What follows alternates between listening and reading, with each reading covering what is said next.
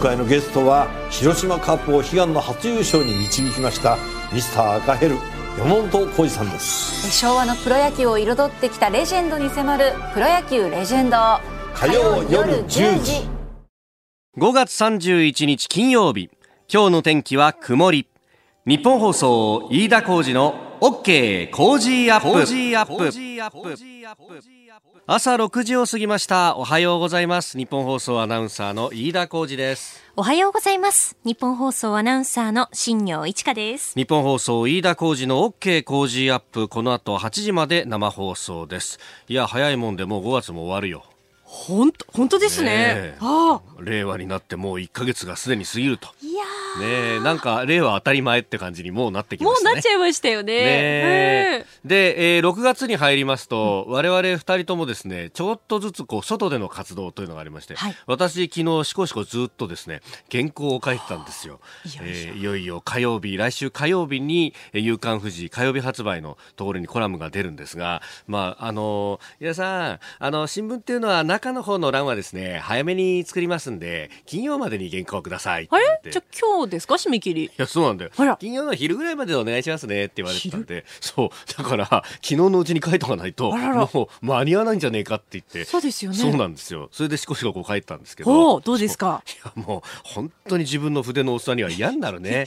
戦時の原稿、原稿用紙400字詰めで2枚半なんですけど、そうですねなんだかんださ、4、5時間かけちゃったよね。ダメだね、本当に。なんか真下真下が続いちゃったとかなんかもうちょっと違う言い回しができないものかとか考えますよね。そうそう。ああ、戦時超えちゃったからちょっと削んなきゃとかね。ねえ。えで、そんな風にですね、こう一生懸命やってたんですが、あのー隣で新業アナウンサーも、ここのところはずっと、はい。おパソコンで、なんか怪しい映像をずっと見ていたりなんかしますが。怪し、くはないですよ。もういよいよですね。いよいよですね。ははいい。あの、6月2日 NHK ラジオ第一の襲来ゴジラジオという、うんえーゴジラの特番におはい邪魔することになりました。うんえー放送時間が午後4時5分から4時55分にかけてが関西地方向けになりまして、はい5時5分から6時50分にかけては全国放送になっておりまうす。ーん。えー出演が宝田明さん、樋口真嗣監督、重心サンダーライガーさん、えー、ガイガン山崎さん、そして、えー NHK の大阪放送局アナウンサー、松内龍太郎アナウンサーの司会進行でお届けしていきます。もう完全にパッケージになってるね。そうなんですいやーメールも来てますよ、はい。えー湘南台のおっちゃんさん藤沢から、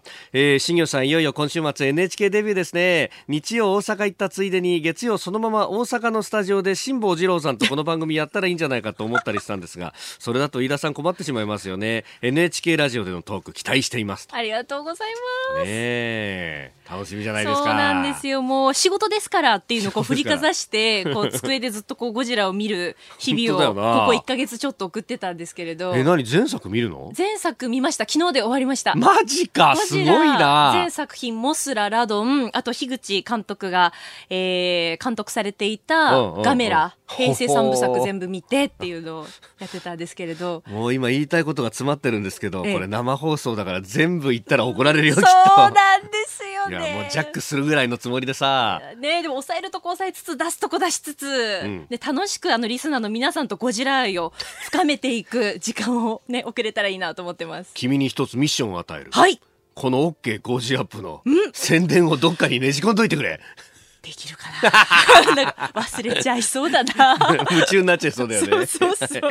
え日曜頑張ってね。ありがとうございます。頑張ります。さあ8時まで生放送です。OK 工事アップさあ最新ニュースピックアップいたします。新聞各紙がスタジオに入ってきておりますが今日は一面バラバラという感じですね朝日新聞は森友学園の国有地取引をめぐる問題の大阪地裁判決について、まあ、売却額を一時不開示とされていた問題について不開示は違法だという判決が出たぞというところを出してきております、まあ、森友の問題引き続き朝日はやっていくぞというこれ決意も表れているんでしょうかね。えー、読売新聞は中小後継者にいい保証を求めずと、あの中小企業の経営者の方々、まあ、銀行から融資を受けたりなんかするときにはこれ個人保証というものがあってでこれが、まあ個人保証ってことは、まあ、もし経営が立ち行かなくなった場合には自分の生活から何から全部奪われてしまうとこれが非常にネックになって、まあ、リスクにもなってくると、まあ、そうすると、まあ、今経営している人はまあ経営しているとして後継者は当然そういうリスクに対して尻込みをしてしまうというものもあるんで、まあ、これ個人保証の解消を目指すということが出てきております。まああのこれも結局のところ私、まあ、ある意味この20年、30年のデフレの弊害の部分非常に大きいと思うのが、まあ、特に今、中小企業向けの融資なんか、まあ、地元で行っているというとやっぱりどうしても地銀だとかね、えー、そういうところが多いと思うんですが、まあ、地方の銀行が非常に経営が苦しくなっていると。で、えー、その原因というのは日銀が進めている金融緩和にあって国債の金利も何もゼロにベタってこう押さえつけられてるんだからこれ運用をして利回りを確保するっていうのができないわけでそうすると銀行の経営が圧迫されるのは当然じゃないかと。金融機関を圧迫するようなことをしたら、えー経済が回らなくなるんだから金融緩和は一刻も早くやめるべきだというようなことを言う人もいるんですけれどもちょっと待てと。銀行の仕事ってその国債の運用をすることであったかというと決してそんなことはなくって一番最初に教えられるのはですね銀行ってものは預金を集めてそれをお金が必要な人に貸すことで、えー、信用創造というふうに言うんですがであの手元のお金は一定でもこう銀行が、まあ、ある意味取引の仲介役となることでいろんな人にお金を融通することができるとそれで経済を回していくっていうのが銀行の役割ですって教えられてるはずなんですよ。でってことはお金貸すことが仕事なんじゃないのと。でその時にですねこのデフレでもうあの焦げ付きで損国のを怖がる銀行は何をしたかというと担保と個人保証を求めたわけですよ。土地持ってますか？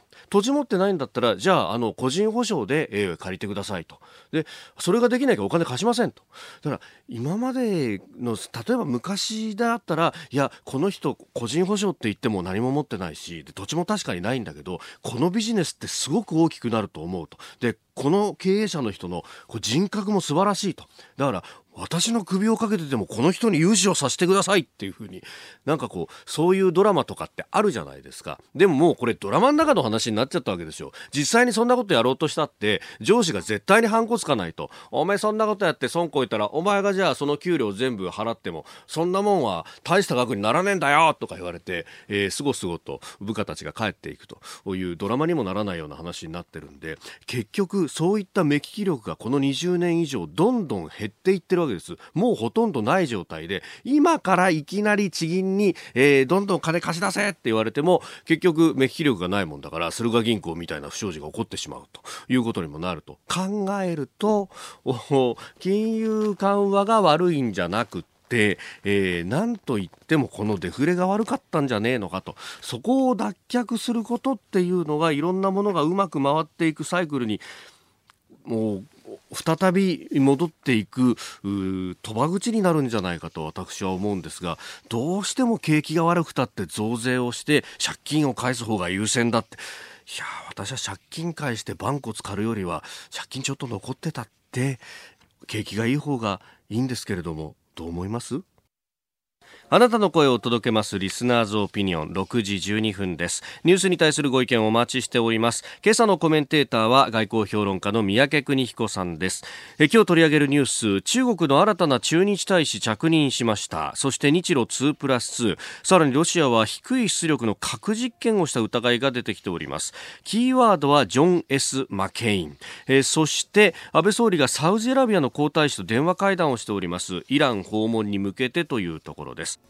あなたの声を届けますリスナーズオピニオンです、えー、銀行についてっていうのは結構皆さんいろいろな思いがあるようですね、えー、ツイッターやメールでもいろいろいただいておりますね、えー、ズニアさんツイッターです。銀行は市中にお金を貸さないからバブル後の銀行は晴れた日に傘を貸して雨の日に傘を取り上げる。うん担保審査能力の部分が悪いんじゃないでしょうかねと。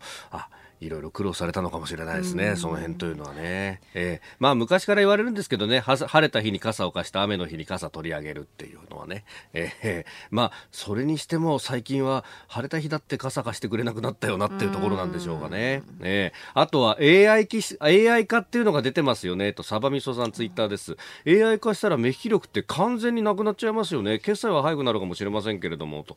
そう、その目利きみたいなね、ああいうこう数字で表せないない部分っていうのを一体 AI はどうしてくれるんだろうなって気もしますが。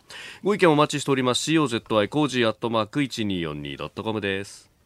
さあ、7時台はコメンテーターの方々とニュースを掘り下げてまいります。今朝のコメンテーター、外交評論家の宮家邦彦さんです。おはようございます。気づ、うん、なんかいい匂いするな。この匂いは何だろう？この匂いなんだろう？なんだこれ？すいませんね。いやいや。先ほどまでいただいていた。分かってますね。はいはいはいはい。あ、スープありますいや、いいですよ。いいですか？飲み残しでしょ？失礼な言い出失礼ですね。大変失礼しました。あ、宮本さんでも今日、なんかちょっと涼しげな格好で。もうそんなこと言ってもダメ。全然ダメ。まずい。食い物の恨みは恐ろしいんだよ。恐ろしいですね。恐ろしいですね。今日、今日この後、8時まで大丈夫。やらないよ、もう。待ってください、待ってください。そんなこと言います。はいはい。今度、今日ね、いっぱいあのニュース、特に外交についてとか、ありがとうございます。やりましょう。はい。はいはい。えー、次第一つ、よろしくお願いします。お送りしております、OK 工事アップ。個人事業主の皆さん、毎月のキャッシュフローにお困りじゃないですか？セゾンプラチナビジネスアメックスカードなら最長56日の支払い猶予で余裕を持ったキャッシュフローさまざまな支払いを一元管理して業務を効率化。さあビジネスを後押しする一枚をセゾンプラチナビジネスアメックスカード5月31日金曜日時刻は朝7時を過ぎました。改めましておはようございます。日本放送アナウンサーの飯田浩二です。おはようございます。日本放送アナウンサーの新業一華です。あなたと一緒にニュースを考える飯田浩二の OK 工事アップ。7時台はコメンテーターの方々とニュースを掘り下げてまいります。今朝のコメンテーター、外交評論家、三宅邦彦さんです。三宅さん、おはようございます。おはようございます。三宅さんには番組エンディングまでお付き合いいただきます。はい、では、最初のニュース、こちらです。中国の新たな駐日大使が着任。中国の新たな駐日大使に任命された高原優氏が昨日来日し着任しました。59歳の講師は大学時代に日本語を専攻し外務省に入省した後は日本で14年以上勤務した知日派として知られております。駐日大使就任の前は外務次官兼朝鮮半島問題特別代表を務めておりました。えー、G20 の首脳会議間近ということで、まあ、その調整などもということが記事で紹介されておりますが。まあね、はい、これ、江さん自体は立派な人ですよ、前の定家さんも立派な人だったと思います、はい、でその意味ではあのおめでとうと言いたいところなんだけど、はい、もっと大きな視野で言うとね、ええ、日中の、はい、あんまり言いたくないんだけども、このお互いの専門家いるでしょ？日本語と中国の専門家がね、えー、もう専門家にとっては僕は受難の時代だと思ってるんですよ。なぜかというとねまあ例えばでしょ、はい、あの昔、日本だったらねその一時期は中国語の人がアジア局長やってね、はい、そしてあのアジア政策に非常にあの大きな役割を果たした、うんうん、そういう時代やっぱ中国が変わっちゃったせいもあって変わっちゃったんですよね、はい、で中国はどうかというとね、うん、昔は東華線さんとか、えー、それから今だったら、えー、あのえー、と外相だと王毅さんですか？王毅さんね、はい。えー、彼らも日本語で、えー、そして外務大臣やって、外交部長やって、それから国務委員やるわけですよね。はい、そうでも、定家さん、そういうあれじゃないでしょ？あだからね、そうですね。徐々にね、昔は本当にエリートが、はい、まあ、今でもそうだけども、日本に来て勉強してたんだけど、だけど、おそらく日本との関係よりもアメリカとの関係が大事になっていく。はい、昔はね、日本にしか留学できなかったから、優秀な人がバンバン日本に来たわけですよ。それはもう、あの官民ともにね。はい、うん、だけども、まあ、ちょっと状況が変わっていて、ええ、相当いい人たちが、やっぱりイギリスやアメリカに流れているっていうのも実態としてある。はい。それからおあの中国の中にもあの、えーアメリカ派っていう人たちもいる。アメリカの専門派じゃないんだな。アメリカの専門もいるしね、随分変わっちゃってるんですよね。であのさらに言うとね中国で本当にあの外交をやれるのは、はい。これ共産党の中だから。はい。ね、でも悪いけど外交部っていうのははい。実施機関でしかなくて、政策の立案機関じゃ必ずしもないんですよ。もちろん彼らなりに頑張ってるんですよ、はい。で優秀な人たちだから問題はないとは言えないんだまあ、ないわけじゃないんだけど、しかし圧倒的に党の力が強いから、はい。結局党の中に入っていって序列が上がらないとダメなわけ、日本の外務大臣ったらね、はい。それはねどんなことがあっても大体5本の指に入るでしょああ、そうですね。トップのね、内閣でね、はい。うん普通だったらナンバー3ですよ。えね、で中国のナンバー3って誰かって言ったらそれは常務委員なんで共産党のねはい。7人しかいない。7人しかいないね。はい。そしてその人たちの中で外交やってる人はいないんですよ。ほとんどいないんです。なるほど。最近ちょっと一人出てきたかもしれないけど、だけど実務をやってるわけじゃない。でも実務の外交をちゃんと見るトップの7人はいないんです。そうか、楊潔チさんって人もトップセブンには入ってないですもんね。全然違います全然ですもんね。うんほううんせいぜい政治局員になったかならないか、ね、下手したら一つ一昔前は中央委員でしかなかったわけですよね。中央委員だと中央委員だったら 200, 200人以上いるわけだ。はいね、で政治局員で25人だから、おー25人の中に入って初めてですよ、はい閣僚級ですよ、日本で言えばね。なるほど。じゃあ、お前、何言ってんの、人口が10倍だから違うんだって言われて、そんなことはねえだろうと、小さな国だって大きな国だってトップ3はトップ3でしょ？はい。だからそういう意味ではね、そこに入っていくのかと、日本語の専門家がね、そこにだ今までもいないんだけども、ええええええ。あの大木さんまででちょっと少し潮目が変わってきたんだとしたら、はい。ますますまあ日本の専門家が苦しい受難の時代になってる、でもそれはね、非常に不健全だと思うんですよ。日本も同じようにアジアアジアをのの中国の専門家を登用しなきゃいけないと思うけど、同じことは中国でも起きている。おはようニュースネットワーク。東京有楽町日本放送キーステーションに全国のラジオ局21局を結んでお届けいたします。時刻は7時11分になるところです。おはようございます。日本放送アナウンサーの飯田浩二です。今朝のコメンテーターは外交評論家の三宅邦彦さん。取り上げるニュースはこちらです。日本とロシアが2プラス2を開催。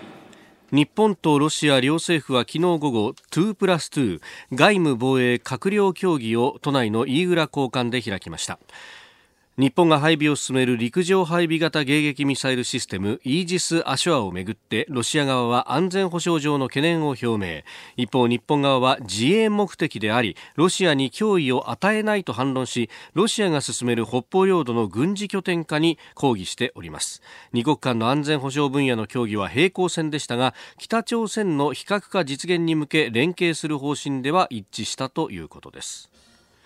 えー日本側は河野外務大臣と岩谷防衛大臣、えーロシア側はラブロフ外相とショイグ国防相が出席をしたということです。まあ、ミサイル防衛システムで揉めたみたいなのが結構出てますね。まあ、当然でしょうね、ただね、僕も経験があるんで、1998年だけど、はい。日米安保条約課長になった時ね、まさにミミサイル防衛を、はい日本が研究を始めるか始めないかっていう騒ぎで、結局研究を始めたわけですよ。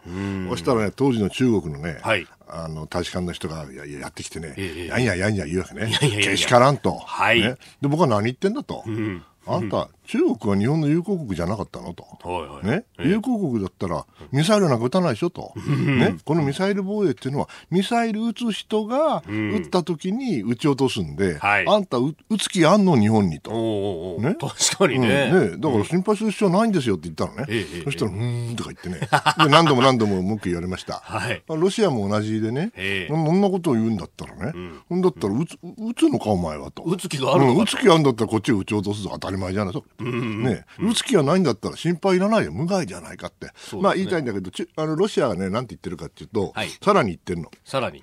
このイージス・アショアっていうのはね、ええ。だからぼあの迎撃ミサイルだけじゃなくて、はい。攻撃ミサイルも撃てるじゃんっていうわけよ。ね。だから危ねえ。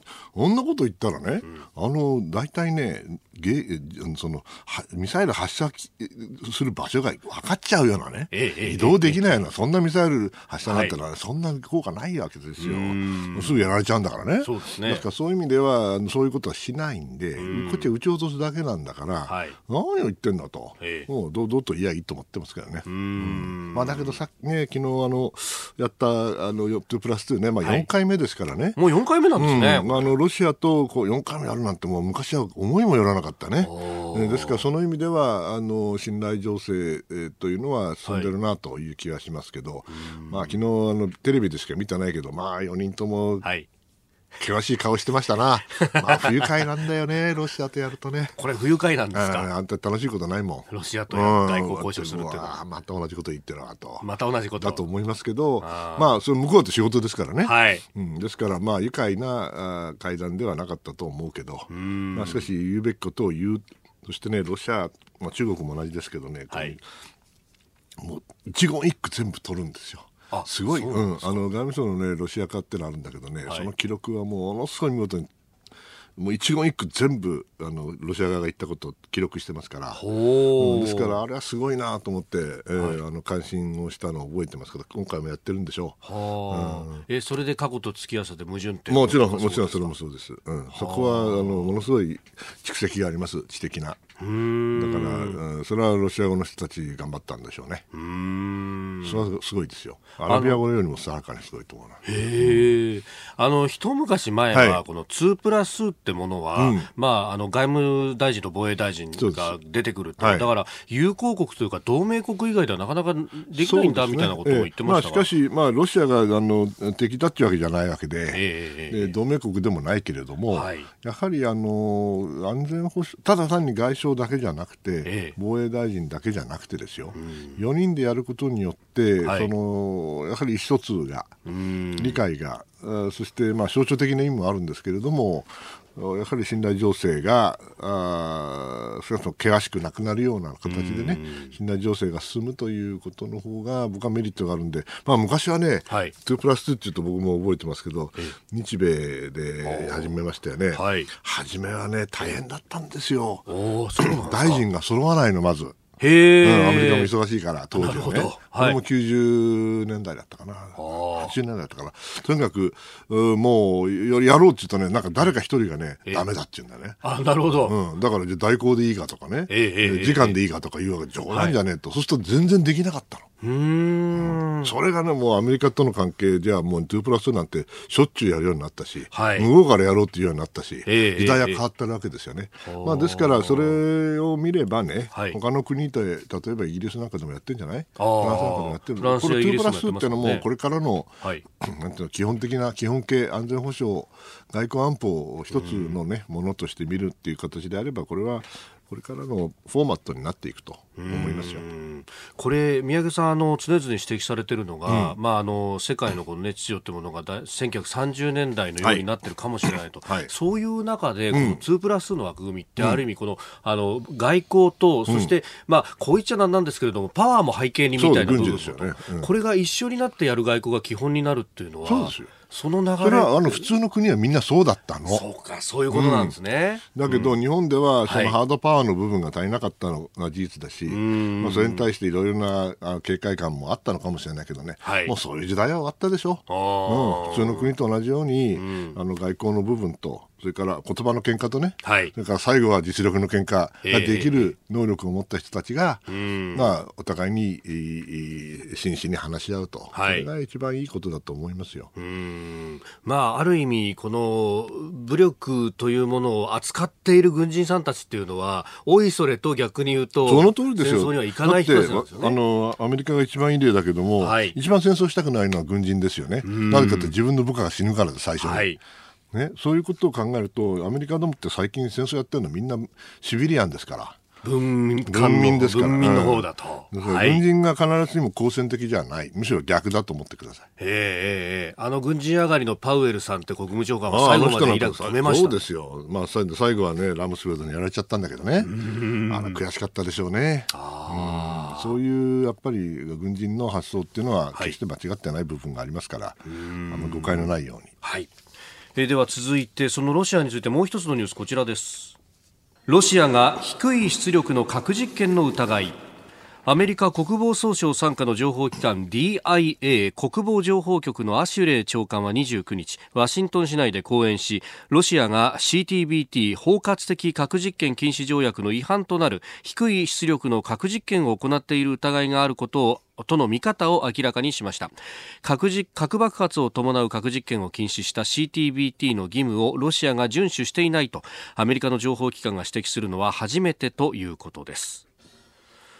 まあ、CTBT はあのアメリカや中国などはあ批准してないので未発行ということではあるんですが、まあ、大きな流れとしては、はい、核兵器が、まあ、巨大な、ね、爆発を伴うものが、小型化が進んでいるということですよね、まず第一に。ですから、ドッカーンじゃなくてね、はい、ポカンっていうのが、ポカン。ポカンっていうのができるわけですよ。そうすると、あのまあ、被害も最小限にすることができる。はい、だけど、そのためには実験せなあかんですよね。アメリカはね、まあ実験何度も何度もやってきてるから、人のことなんか言えねえんでね、自分たちが一番多くやっててですよ、はい、それで最近はもうスーパーコン使っておそらくど,、どういうふうにやるか知らないけど、はい、いわゆる臨界前の、あうん、プ プもない、うん、そういうあの爆発のない核実験ができるようになったわけだから、はい、だから CTBT なんかサインできるわけですよ。ね、だからロシアはね、おそらくそれができないもしくは、はい、新しい小型化のした核兵器を開発してるんだろうと思うんだけど、だ彼らは、プシュッてやってるわけですよ。やらざるを得ないわけね。はい、でやったまあ、やったらこれやろうって言ってるんだけど、はい、まあ、どっちもどっちだよね。これはどっちもどっちですか、うん、どっちもどっち。だって、それは核兵器のあの技術開発ではアメリカがトップのはずですから、はい、その意味では、あの決してこれがあの CTBT で核開発が止まったわけではないということですね。うん。まあこれ、小型化が進むっていうのは、もうこれも流れは止められないあもうとっくに、うん、だからまだ北朝鮮は大きいのしか作れないから、はい、だからどっかーってやってるわけですよ。だから目立つし。そう、目立つしね。しかもあんまり綺麗じゃないから、はい。ね、どうな、どういう爆発したか知らないけども、えー、そういう段階を超えて、そして小型化が進んでいって、うん、そして最終的にはもう爆発なしで核実験ができるようになっている現時代に、うん、ロシアはまだ小型の爆発を伴うものをやっている可能性があると、こういう流れですね。きっともいいことじゃないですよ。いいことじゃないんだけど、それが実態だと思います。しかし、そういう国々に我々は囲まれて、そうです。そう交渉しなきゃならない。でもね、日本には日本の言い分もあるし、はい、経験もあるわけですから、えー、俺は核兵器だってそんなことはそんな簡単にはいけない。しかし、それで、うん、日本を恫喝してきたり、はい、ね、脅威を及ぼす国があることもこれまた事実ですから、そこのところはあの現実的にっていうかあのリアルに考えないと、はい。うん、ただ単にあの核廃絶って言ってれば核が廃絶されるわけじゃないですからね。あの彼らは持ちたいと思って持ってる方がいいと思ってるから開発してるわけだから北朝鮮が特に、はい、そういう人たちは簡単には説得されない。えー、うん、その場合にはある程度我々もそれにた、はい、力で対応しなきゃいけない部分がゼロではないわけです。それが核抑止力というものですよね。はい、それをやんなきゃいけないってことですよ。個人事業主の皆さん毎月のキャッシュフローにお困りじゃないですか？セゾンプラチナビジネスアメックスカードなら最長56日の支払い猶予で余裕を持ったキャッシュフローさまざまな支払いを一元管理して業務を効率化。さあビジネスを後押しする一枚をセゾンプラチナビジネスアメックスカード。今朝のコメンテーター外交評論家三宅邦彦さんです。引き続きよろしくお願いします。続いては教えてニュースキーワードです。ジョン・ S・ マケイン。2017年にタンカーと衝突損傷しアメリカ海軍横須賀基地に停泊中のミサイル駆逐艦の名前をジョン・ S・ マケインと言いますこの名前はトランプ大統領と対立し去年8月脳腫瘍のため亡くなったアメリカ共和党の重鎮故ジョン・マケイン元上院議員や、え、マケインさんの、え、おじい様お父様の名前にちなんでいるということです、え、これらを踏まえた上でこちらのニュースです。アメリカの新聞ウォール・ストリート・ジャーナルはトランプ大統領が今週火曜横須賀基地を訪れた際イージス駆逐艦ジョン・ S・ マケインの名前がトランプ氏の目に入らないようホワイトハウスが海軍に要望していたと報じました、えー、これはトランプ大統領がマケインさんと見学だったことに配慮したものとみられております。えー、ということで、うん、ホワイトハウスもずいぶん細かいところに気づくの、ね、がないと思うでしょう、忖度っていう人もいるかもしれませんけどね、はいはい、まあ、このジョン・マッケインさんって前お話したかもしれないけど、僕、昼飯食べたことがあるんですよね、そうなんですね、うん、それで立派な人ですよ、はい、うん、でトランプさんはね、こういうの英雄に対してね、捕まるのは悪いとか、なんとかむちゃくちゃ言うわけだ、だけど、こんなこと言ったってね、うん、それで何年も耐えたんだから、この人やっぱり英雄なんですよ、はい、それをね、まあ、相当性的としてずっと扱ってきた。ところが、まあ、これは忖度というよりね、はい、あのー、まあ、一種の政治的な配慮なんですよね。僕自身あの覚えがあるんだけども、あんまり分かっちゃうから言いにくいんですけどね、あの外務大臣秘書官やった時にね、はい、あのある大臣がですね、ええ。ー、その閣議の後ね、どうしても宮中に行かないあかんなんですよ。で国会開催中だったから、はい、それで国会内で場所を見つけてね、それでモーニングに着替えなきゃいかんのよ。その場所を探せって言われて探したわけ。はい、そうしたらね、終わった後ね、怒鳴られたの大臣に。え、怒鳴られたんですか？お前はね、政治音痴だと。政治音痴だ。うんあのよく考えてみたらね、はい、そのそのあの自民党のね、ええ、あの役員の部屋だったんだけど、それがその大臣の政敵だったのよ。なるほど。だからね、これあの、アメリカでも同じですよ。はうん、要するに、ワシントンからすりゃね、はい、こんなところではジョン・マッケインのね、うん、ところのあの隣なんか行けるわけないと、見たらまた何を送り出すか分かんないから、はい、一生懸命ね、え政治的配慮しろと。いうことでやったんだろうけど、まあ、子供じみてるわな。ね、だってさ事故を起こしてね、はい、あの 修理中なんでしょ？修理中だからそれなりジョン・マッケインっての隠したの？うん。情けない。ねアメリカもここまで落ちたかね。ショックですね。もう少しあの大人の対応ができてもいいんだろうけど、ええ、逆に言うと大人の対応ができないほど大統領は子供なのかもしれませんね。まあね、これもともと名前はジョン S. マケインってついていて、ええ、であの2018年の7月にマケイン様がの名前も加盟の由来に加えられているということだそうです、うん、お父さんやそのおじいさんというのも海軍のこう士官というか、うん、あそこは海軍一族トップだったんね。確かね。うん。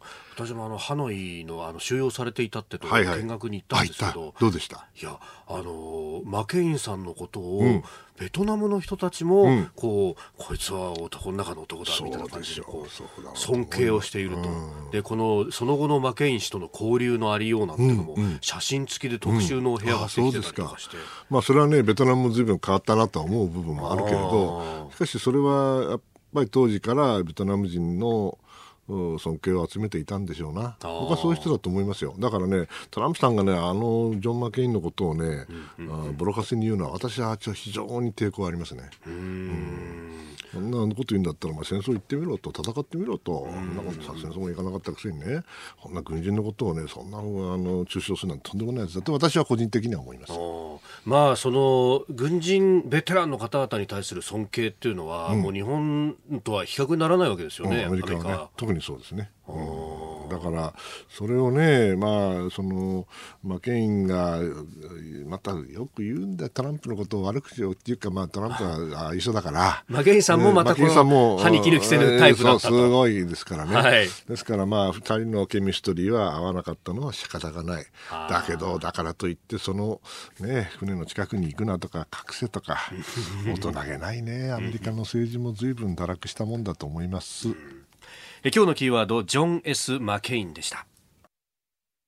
えー、メールやツイッターでさまざまニュースについてもご意見いただいております。イージス・アショアの話が日露2プラスの中で出ました、はいはい。はい、まあ、こういうニュースあるいは戦闘機購入とかいうニュースが出るたびにそんなものを買う金があるなら社会福祉に回せという人たちもいますけれどもと、ね、ツイッターで家元さん、はい、えー、憲法9条さえあれば日本は他国の脅威から守ると本気で思ってるのかと、うん、これ結構リスナーさんの中で議論が続いていて、うん、福祉は大切だと思うけど順番があると思うんですよねと、うん、PGML3G さん。それから滝野野川隼人さんは安全保障が最大の福祉なんじゃないかとシリアのせ、惨状などを見るとそう思いますと、まあね、これを直接目の前の、はい、利益か間接的に回り回っての利益かっていうのを見るのはなかなか難しい。人によって違うと思うんだけど、はい、まあ、簡単な数字があってね、ええ、確かあの日本の防衛費は5兆4000億円ですよ、はい、それで確かね、うん、福祉関係の社会福祉これ34兆円ですよね。34兆、うん、そうか社会保障全体で考えると体で考えるとね。そうそうするとね、5兆円と34兆円だったらね、はい。もう十分福祉にお金を使ってると考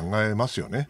だって、これ、これだけで5兆円だって1%以下でしょ、GDP のね。ね。はい。でで、あの、ヨーロッパだったら2%だからね、2%と言われますもんね。お送りしております日本放送飯田浩二の OK 工事アップ。お相手、私日本放送アナウンサー飯田浩二と、新業一華がお送りしています。今朝のコメンテーターは外交評論家、三宅邦彦さんです。三宅さん、引き続きよろしくお願いします。それでは、ここだけニューススクープアップです。どうやって守ろうかってね。耳を押さえたり、目を押さえたり目を押さえてもしょうがないですからね。確かにね、そうですね。声だけですから、ね。はいはいはいでは参りましょう。この時間、最後のニュースを、おスクープアップ歌舞伎か。よ いいだよ。いやいや。安倍総理がサウジアラビアの皇太子と電話会談、イラン訪問の理解を求める。安倍総理大臣は昨日サウジアラビアのムハンマド皇太子と電話でおよそ30分間協議し、アメリカとイランの対立で緊迫する中東情勢について意見交換しました、総理はイランを来月12日から14日までの、えー日程で訪れることで最終調整に入っておりましてイランと敵対するサウジアラビアに理解を求めたとみられております三宅さんは、あの外務省アラビア語のご専門でもありました、このまあ中東というのは専門領域でもありますが、どうだっご覧になりますか？ねええ。まあね、あのこういう形でイランを訪問されること、タイミングとしても非常にまあ機微な時期ですし、はいアメリカとの対立もおなんか一部で煽ってる人がいるから、あのいいと思うんですよ。はい。ただね、あの日本はソフトパワーですから、ソフトパワーね、あんまりあのおやれることに限界があるってことはやっぱり考えなきゃいけない。特にサウジアラビアなんかはね、ええ今実際にイエメンで、イランに支持されたあ武装勢力とね、はい。え本当の戦争やってるんですよね。あうんでしかも何年もやってるんで相当あのお長引いちゃってこれも問題なんですけれどもそのくらい、まあ、ひサウジにとっても大きなもうイランっていうのはとんでもない敵ですから、ですからその意味ではね私はあのおうまくう立ち回らなきゃいけないなと思っています。あ。はい。あの私のね、ええ高校はねええ。軟弱な高校だったからねあのお宅はどうですか？あの高級高級でやりますかね？一応僕出身の高校は高級で野球いや部やってます立派なもんですよ。うちは軟弱ですからね、ええ軟球しか使わせてくれないの。あんな危険なことやっちゃいけないのっていうわけでね。高級は危険だうんと。高級は危険。はい私に言わせるとね、はいイランとアメリカ、それからサウジ、これはね、ハードボール。はあ高級の、高級での、あの、甲子園行けるやつ。ねええだけどね、日本はね、はい中東では少なくともはい高級じゃない。軟球か、下手したらソフトボールや。あ、なるほど。ソフトボール。だからね、軟球用のはいバットとね、んあの、あグラブですよ。はいあの、高級やっちゃいかん。あああバット折れちゃうかもしれないし、はい。ね、それからあの手が痛くなるかもしれない、やっぱりねあのやれることを少しあのうまくやらないと、はい。下手すると躍動躍動するんですよ。だって彼ら本気ですから命かけてますからね。生きるか死ぬかやってるところで、はい。あの確かにまあイランとの話し合いをしたいというのはと実はトランプさんのあおそらく希望だと思うんですよ。はい。みんな下の人はみんな反対してるけどね、だってキム・ジョンウンとも会ってんだから、あハーメネイとも会いたいとか言うに決まってんです、あの人だったら、だけどね、そんな簡単なもんじゃないと私は思うんだけども、それをまあ頼まれたとしたらね、それは一肌脱がなあかんと思うけど、だけど、気をつけてくださいね、これはハードボールのゲームですから、はい。ね、そのソフトボールだったらソフトボールのソフトパワーをうまく使うことを考えないといけない。間違っても同じようなゲームはできませんよね。そこだけ考えるあの念頭に置いてれば、はい。結構うまくいくんじゃないでしょうか。なるほど、はい。そうすると、そのアメリカとイランの間っていうと、うん。まあ、今、一番揉めているのはあの核合意をまあ破棄する。そうそう。で、その後何を作るとか、そういうところうん。の条件であったりとかもすでるもイランもその中東中にちょっかい出してますから、ええとんでもないことやってますからね、ええはい。どっちもどっちですよ。あー。だその辺をおやめろとか、ん。なんとかとかっていうのは、まあね、言い方があんま難しいですよね。であとね、イラン面白いのはね、はい。あれ、世界一の反米の政府にですね、はい。世界一の親米の国民がいる国なんですよ。国民は親うん。米国民の親米。なんですか、アメリカ大好きだから、あの人たち。そうなんですか、うん、もう親戚一族老頭必ずどっかにアメリカの移住してますよ。ああ、うん、そういう国だから、はい。なかなかねアメリカとの関係っていうのもね愛像が半ばしてね、非常に難しいんですよ。綺麗もしないけれども、うん、ですからあの国民レベルであるとね結構ねアメリカのことを知ってますよ。へうん、であのあの宗教勢力の方が僕はおかしいと思うんだけどだけどもう続いちゃったわけですよね。はい。あの革命以降。そう79年だからね。あれもう40年、もう40年だそうですね。40年ですよ。今回総理が行くとなると、その革命以来では初めてだというような話だそうだ、あんた福田さんが言ったのがあれだからね。はい、直前福田さんが言ったのが最後だと。それであの時革命になったんだから。はい。あれは、まあ、歴史的な意味がありますね。だから、その仲介とかなんとか考えずに、まずは日イランの関係をね、はい、一回再確認して、はい、そこからじゃないでしょうかね。なるほど。そうか、40年経ったか。うん。やっぱり歴史的な意味がありますよ。あまあ、あの国っていうのは、まあ、大統領もいますけど、うん、やっぱり先ほども名前出たハメネイさんという、その宗教指導者の方が力が強いと思った方がいいですけど。いや、もちろんそうです。あ圧倒的に強い。だけど、はい、ハメネイ賢いから、ええあの、え、あの嫌な話は絶対いかない。傷ついちゃうから。あですからあのもしあの仮にトランプが会うったって自分は会おうとしないかもしれませんよ。おおってうちにははめねはめねじゃねえやローハニっていう大統領がいるからそいつで会えばいいじゃないかと。まあそうやって今までバランスを取って生き延びてきた宗教指導者ですから宗教的な権威は必ずしもないけれど。そういう微妙な人ですから、慎重になると私は思います。なるほどえー、総理、サウジアラビア訪問の前、あ、ごめんなさい、えー、イラン訪問の前にサウジアラビア皇太子と電話会談という話から、あ中東、イランとの関係についてお話しいただきました。さて、番組からスペシャルなお知らせです。再来週6月10日からの飯田浩二の OK 工事アップはこんな企画をお送りいたします。工事飯田の突撃隣の外国人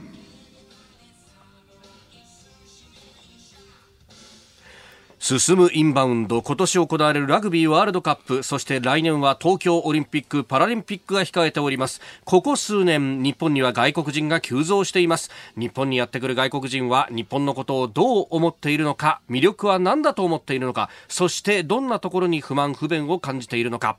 私だが韓国中国インドミャンマーなどさまざまな方に突撃取材をいたします。今週すでに2カ所行ってまいりまして来週は、えー、また2カ所予定しておりますはい、はいコージー飯田の突撃隣の外国人は6時15分頃からです。そして7時台にニュースを解説していただくコメンテーターの方々のラインナップです。6月10日月曜日、須田慎一郎さん、11日火曜、有本香里さん、12日水曜、高橋洋一さん、13日木曜、辛坊治郎さん、14日金曜、青山茂春さんです。そしてもちろんプレゼントもご用意しています。うん、千葉の甘いメロンを毎日5人の方に、さらに千葉の美味しいスイーツ、ピーナッツまんじゅうも毎日日5人の方にプレゼントします。I'm Cozy! 日本放送でおじさんに甘いメロンもらったよ思い出は日本の人コージー飯田の突撃隣の外国人は再来週6月10日からです。Don't miss it! 宮城さん。すいません。すいませんね。今の告知に宮城さんが呆れながら、えー、見ていらっしゃいました。さあ、あなたの声を届けますリスナーズオピニオンでございます。あのメールやツイッターでい。ろいろといただいていたのがですね、はい、まあ、あの川崎登戸の児童殺傷事件、まあ、これについてっていうのは本当に毎日たくさんのメールやツイッターいただくんですが特に三宅さんに伺いたいっていうんでい。ただいたのがですね、はい、あの亡くなられたあお一人小山さんという方は、外務省の職員でいらっしゃった。まあ、若い方で僕個人的には存じませんけれども、非常に評判のいい人ですよね。でしかもミャンマーの専門ですから、はい、まあ、スー・チーさんが来た時もそうだし、まあ、その意味ではあのミャンマーって非常に重要な国ですから、はい、ちょっと痛手だね、うん、そんなに多くの人がいるあのミャンマー語をやってるわけじゃないですからね、はい、外務省だとは言っても。ですからそれ何年かに1回、はい。をお願いすることになるんだろうけども、はい、その39歳のねマシな油乗り切ったいい、ね、仕事ができる時期に、はい、はあまあ、家族のことを考えると胸が痛いですよ。そうですよね。まあ、あの、この政権、ね、ミャンマーに対してっていうのは、前のテインセイン政権から今の、まあ、実質スー・チーさんの、はい。政権になってからも、うもうずっと引き続き、こう、重視してき続けてきた。そうですね、やっぱり中国がずっとあのしなんていうか影響力を強めて、はい。それに対する反発で少しずつ変わっている時期なんですよね。であの場所的にも地政学的にも非常にあのインド洋と、はい。それからあね、ひえー南シナ海このつながるところにあるんで、これはもう極めて重要な国ですよ。もう一度行ったことあるけど、はいこれはなかなか捨てがたい魅力のある国です。今、とても経済的にも伸びている伸びてます国でもある、とこれからも。ですから、その意味では、はいちょっとね、痛手ですね。あのたまたまそのね昨日もちょっと話しましたけどミャンマーの人たちが集まるという、この高田馬場を取材して、はいはい。でミャンマーの方々を支援している NPO はい。の方にも取材させてもらったんですけど、あの存じ上げておりますと。よく存じ上げております、まあそうですよね。日曜日にも会ったばっかりだったんですよあ、そうなの。もうあのミャンマー語をお子さんにもこうカタカナで書いて教えてでみんなで歌歌ったりとかご家族もミャンマーのことも本当に大事にしてた方なんですよっていう話をされてね。でもやっぱりそれぐらい自分の担当する国を愛してこう中に入っていくっていうのが外交官の方々そう。れが仕事だったりするわ私の場合はアラビア語がね、あんまりねうまくならなくてね。そんなまた何言ってるだからミャンマーが大好きっていう気持ちは羨ましいし素晴らしいと思いますよ。謹ん。でご冥福をお祈りご冥福をお祈りします。えーたくさんのメールやツイッターをいただきました。今日もどうもありがとうございました